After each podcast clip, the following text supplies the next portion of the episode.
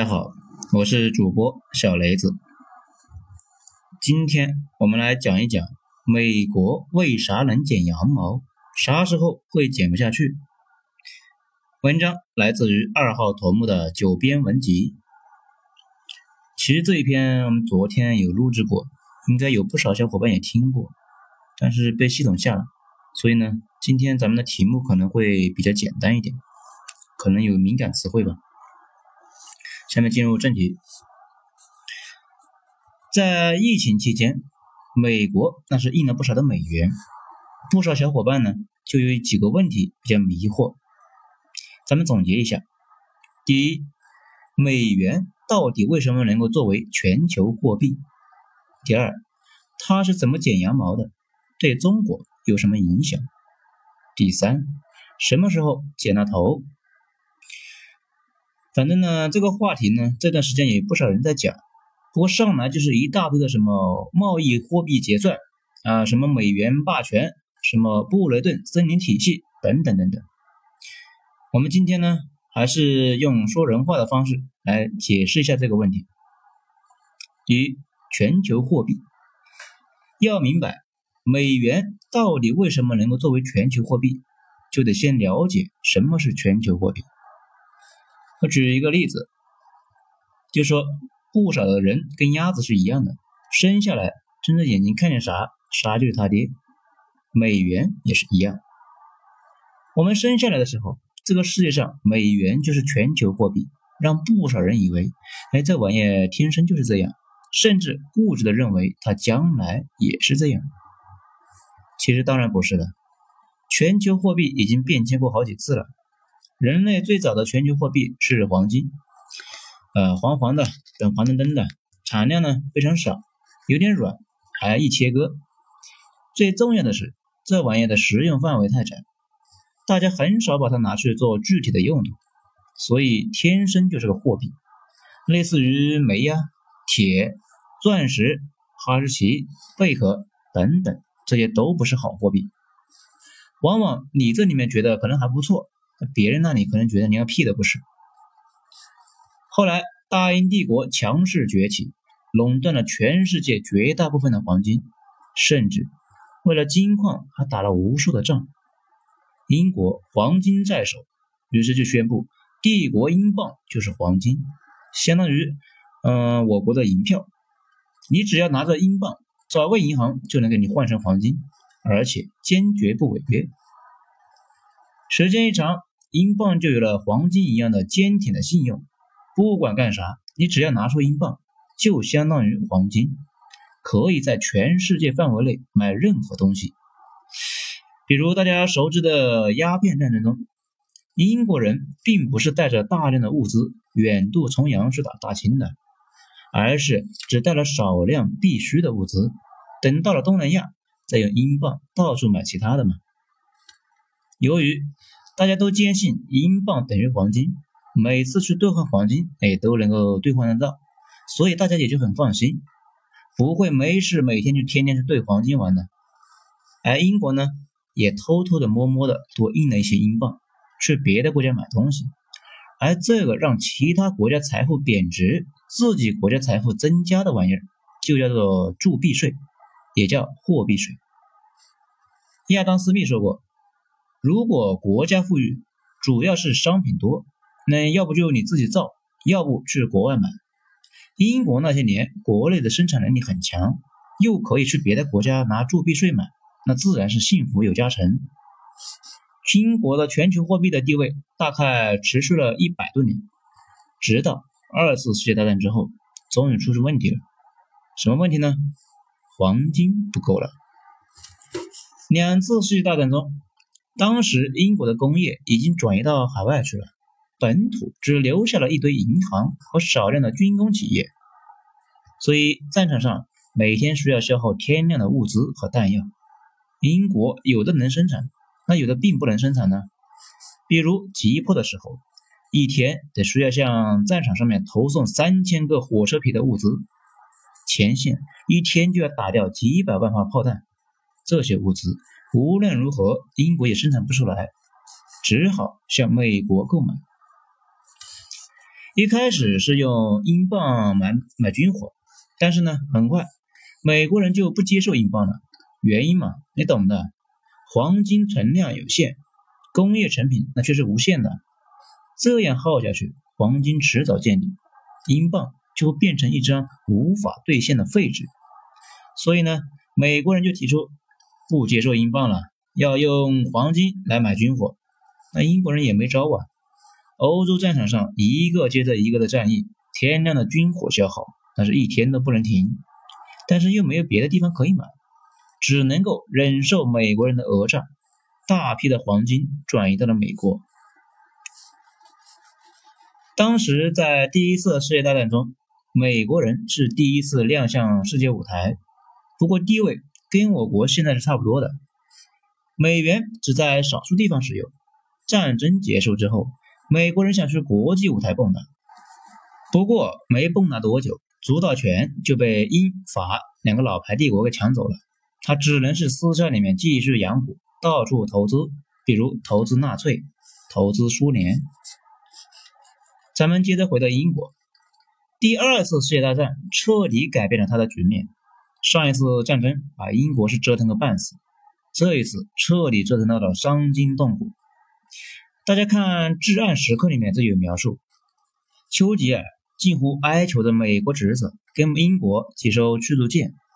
美国后来同意向英国输送物资，但前提是必须用实物交换，比如黄金。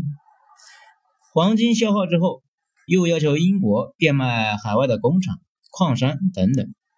摩根银行就在那个时候啊风生水起，经常用少量的钱买下英国的工厂，再高价倒卖出去。而美国呢，也卖货物给纳粹，也给卖给日本。反正谁买他就卖给谁。战争结束之后，美国拥有了全世界百分之七十的黄金和一半的产能，而且从战争时期就开始到处出借美元。本来这玩意呢不能像英镑一样世界通用，但可以买到美国的东西，而美国可以生产大家需要的一切，所以大家就觉得，哎，美元是个好东西啊，开始越来越相信美元。比如蒋委员长，那就很热爱美元呢。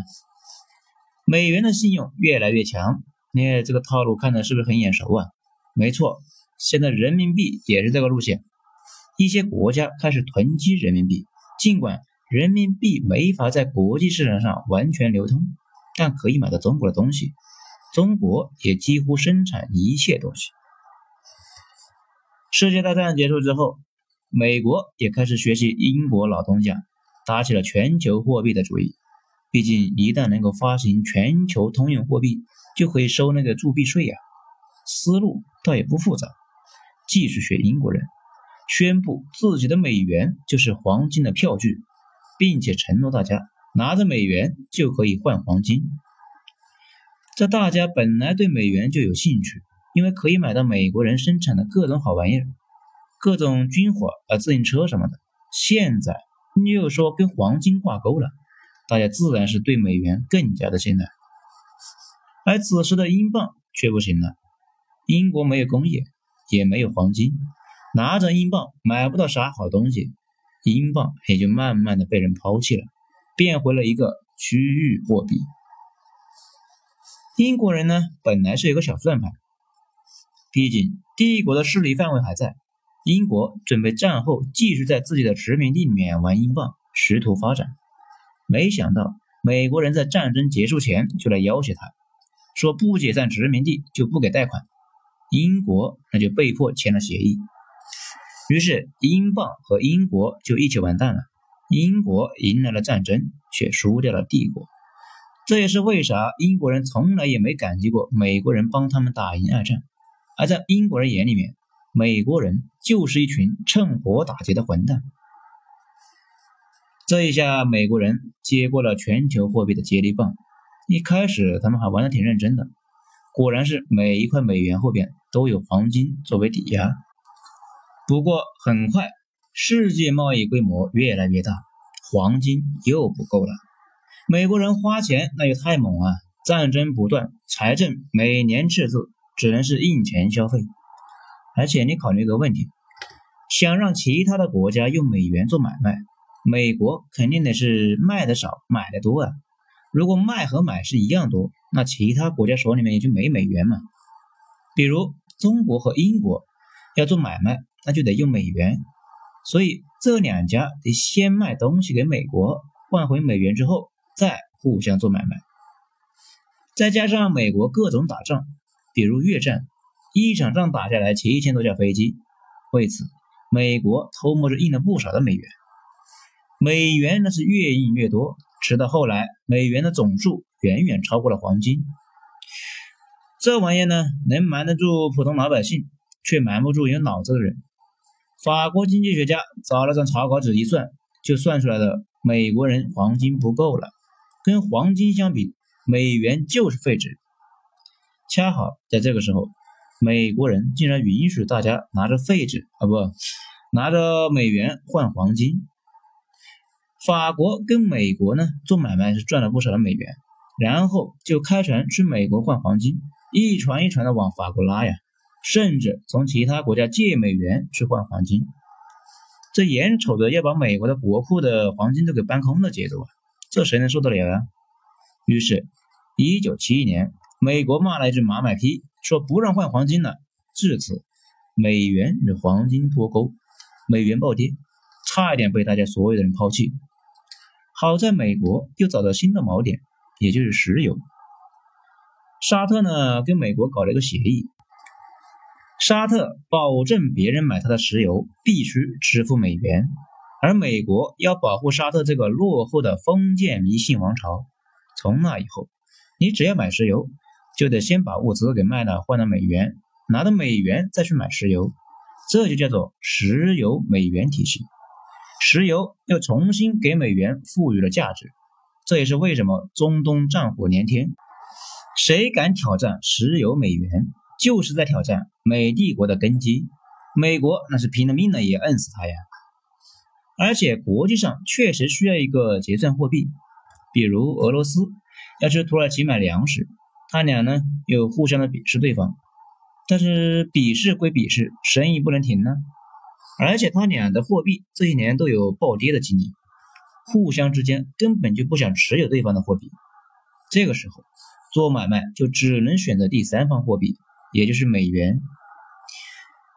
听到这里，大家明白了吧？要想做全球货币，首先需要满足以下几个条件。首先。大家得认，你拿在手里随时能够花出去。比如你手里面有蒙古币，大家就不认，这需要漫长的时间积累。其次，得和什么大家公认的东西挂钩，能买到大家都认的东西，比如石油或者工业品。最后，不能没有抵押物和滥发，那不然迟早出事情的。那我们现在讲美国到底是怎么剪羊毛的？我讲英国的时候已经讲过，英国人声称自己的货币跟金子是一模一样，唯一的差别就是英镑比金子更容易携带嘛。大家以为他的货币就等于金子，也就比较相信英镑。但是英国一直在偷摸着多印钱去其他的国家买东西，由于印的相对较少，你怀疑他在干坏事。那也就是剪羊毛，却没有证据呀。英国就那么一直的混了下来，而这个毛病呢，也继承了给美国，只不过美国人更缺德一些，干脆不认账，连黄金都不让给兑换了。不过好在美国承诺货币不会无限制的滥发，没错，你没有听错，至少程序上是这么说的啊。美元现在背后没有黄金做抵押了。但是有美国国债做抵押，美国发行美元是有严格的程序的。比如在这个大疫情期间，川普要救美国的百姓于水火之中，而他就不能够直接要求美联储给他印两万亿的美元扔到市场上去。如果那样搞，美元很快就会因为太水而被大家被抛弃了。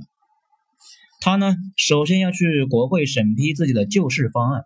国会通过之后，财政部会印刷一些债券，去市场上面兜售，美联储再印些钱去买这些国债，然后钱就被印出来了。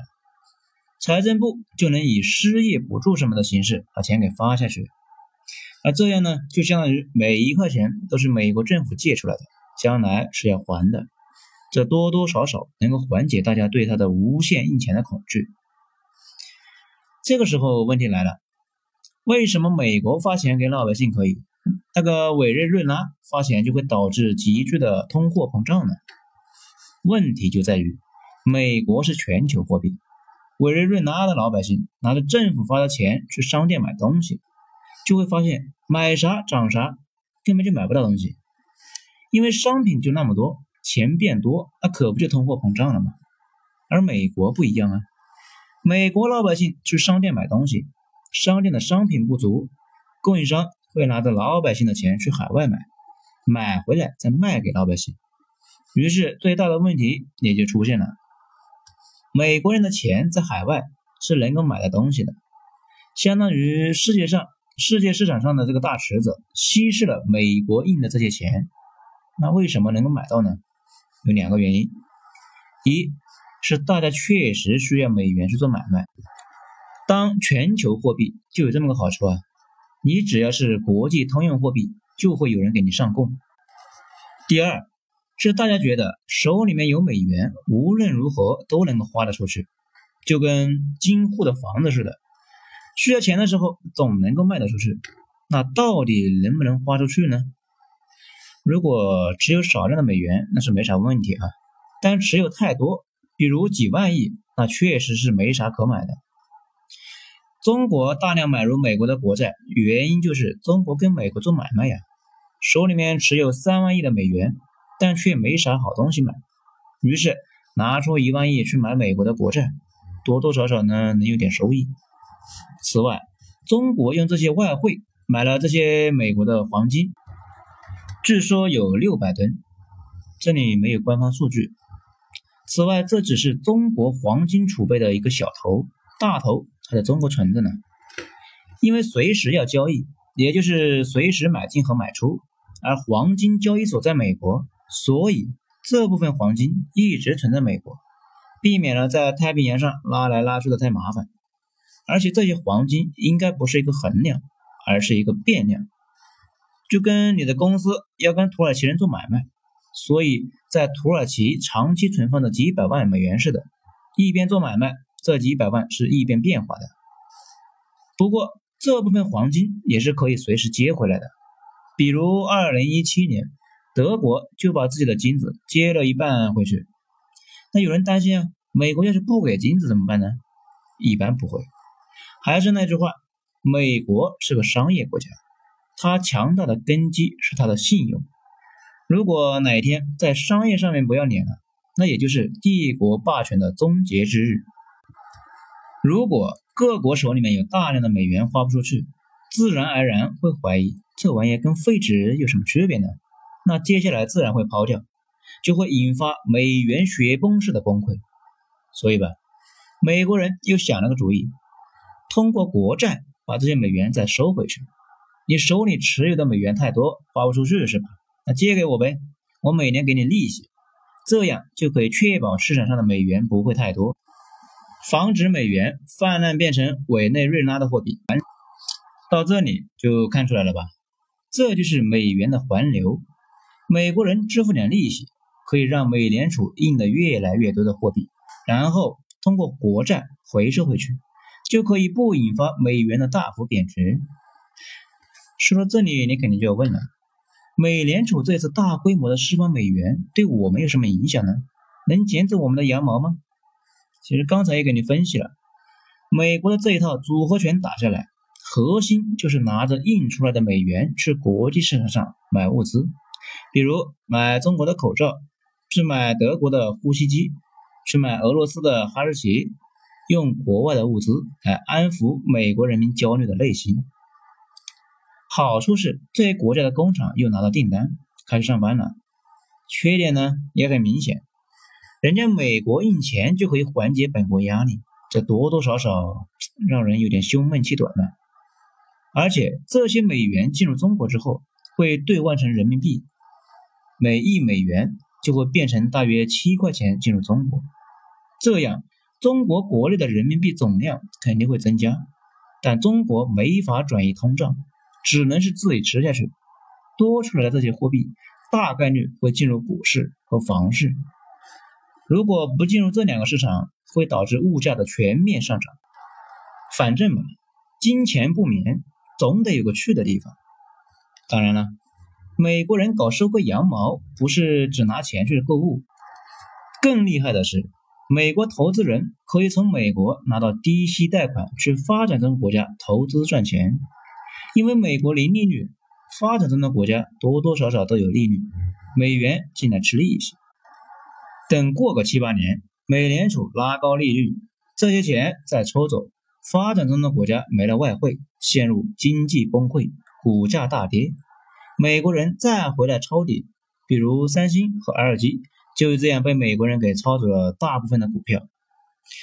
这个话题呢太复杂，有机会将来再详细说一说。那么剪羊毛什么时候是个头呢？这里首先要说，美元这种印钱并不是完全没有一点好处啊。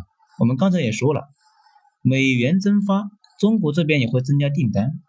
如果美国今年就垮了，毫无疑问会将全世界拉下水。不过，最大的受益者无疑是美国人。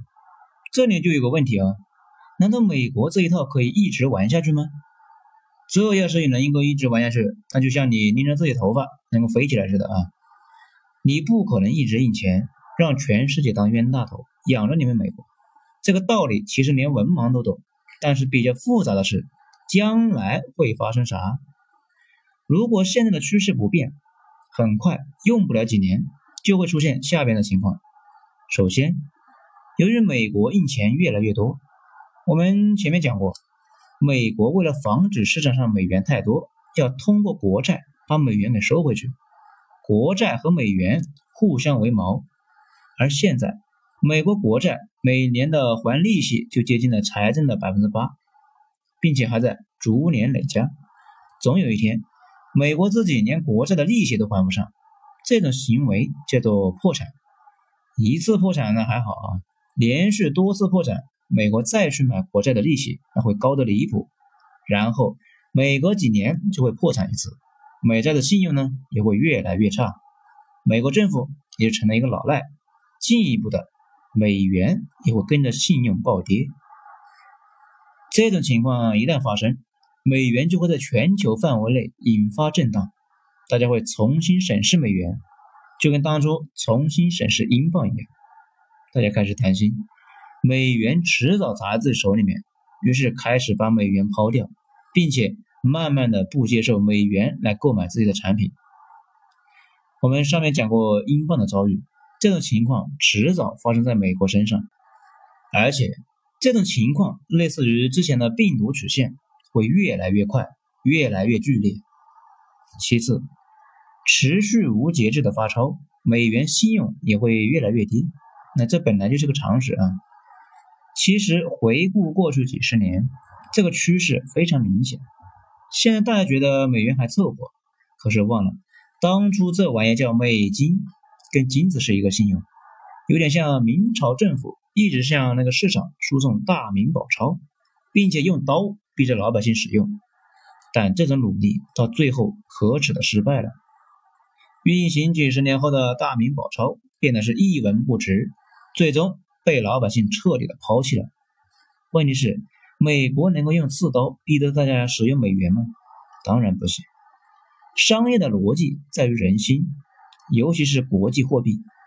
你的货币失去信用的时候，大家宁愿用贝壳做货币，也不用你那个破玩意儿。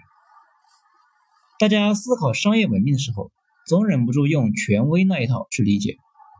但是，商业文明的核心正好相反，有价值的东西大家自然会囤积，没用的都争相抛弃。你就算用刺刀逼着大家使用，恰好说明你那个东西是垃圾，大家自然会争相的抛掉。当然了，这个过程非常非常的漫长，目测呢需要几十年，因为整个现代贸易体系都是建立在这样一个美元的生态上，记账。用的是美元，每个公司也都认可美元。一种新的货币体系需要漫长的时间，才能够在人心和世界经济体里面重新扎根，直到大家都以为这种货币是天经地义的全球货币，这样才能够算完成一次全球货币的迭代。而现在广为流传的一种理论认为，随着中国的崛起，慢慢会形成美元、人民币和欧元三足鼎立的态势，互相制约、互相牵制，形成一种竞争的态势。如果谁瞎印钱，大家就偏爱另外两种，美元也就没法像现在这样继续作恶了。这有点像店大欺客，美国经常剪大家羊毛。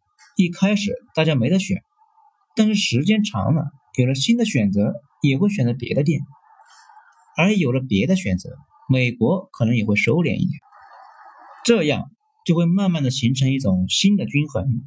据估计会在二三十年内形成这样的格局，也可能是十年。毕竟这个世界的变化不是线性的。十年前我们也没想到过，现在的世界会变成眼前这样。变化会有这么的大。最后，我们再多说两句。这一次的疫情像极了当初的第二次世界大战，主要的大国全部陷入了进去，当时美国却开动了整个国家机器，没日没夜的生产军火。仗打完了，美国也上去了。而这一次，我们也处于这么个状态，全世界其他国家在跟疫情作战，我们也可以是兵工厂，生产物资。争取像美国当初那样抓住机会绝地反击。